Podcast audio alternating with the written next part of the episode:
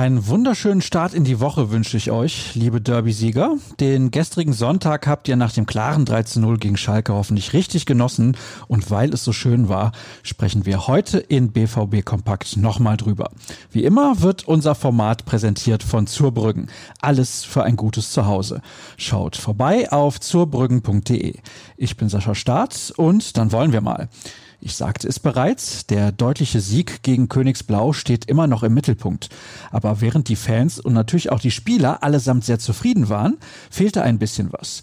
Das meint auch Jürgen Kors, der nun schon das zweite Geisterderby in Serie vor uns im Stadion begleiten durfte bzw. musste. Er schreibt in seinem Kommentar, selten war ein Revierderby so einseitig, selten so arm an Emotionen. Die drei Punkte tun dem BVB gut, die leeren Ränge der Fußballseele weh. Selbst in seiner sportlichen Einseitigkeit hatte das ungleiche Duell Seltenheitswert.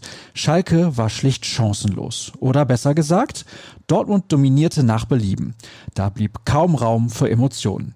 Mehr könnt ihr auf unserer Internetseite lesen. Gestern nahm sich der Kollege dann direkt einer weiteren Thematik an, die in den vergangenen Tagen für ein wenig Aufregung und Stirnrunzeln sorgte. Warum äußerte sich Lucien Favre so schwammig in Bezug auf die Torhüter? Mit seiner hampeligen Haltung sorgt der Schweizer für große Unruhe beim BVB. Das ist nicht nur unnötig, es kommt auch noch zur Unzeit und die Debatten helfen niemandem, schreibt Jürgen. Denn es geschieht nicht zum ersten Mal, dass der Cheftrainer sich und dem Club einen Bärendienst erweist.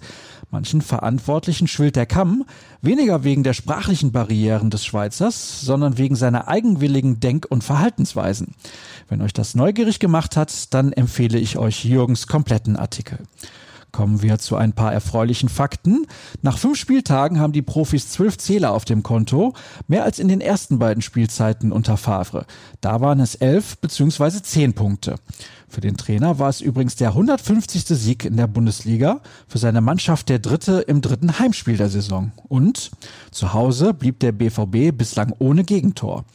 Dazu trägt natürlich auch Mats Hummels bei, der zum ersten Mal in einem Derby traf.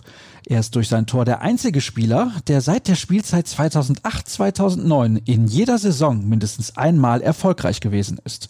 Bemerkenswert. Auf einen Treffer in dieser Saison wartet derweil Jaden Sancho, auf den wir in den nächsten Tagen mal genauer schauen werden. Aber eine sportliche Meldung vom Sonntag gibt es noch.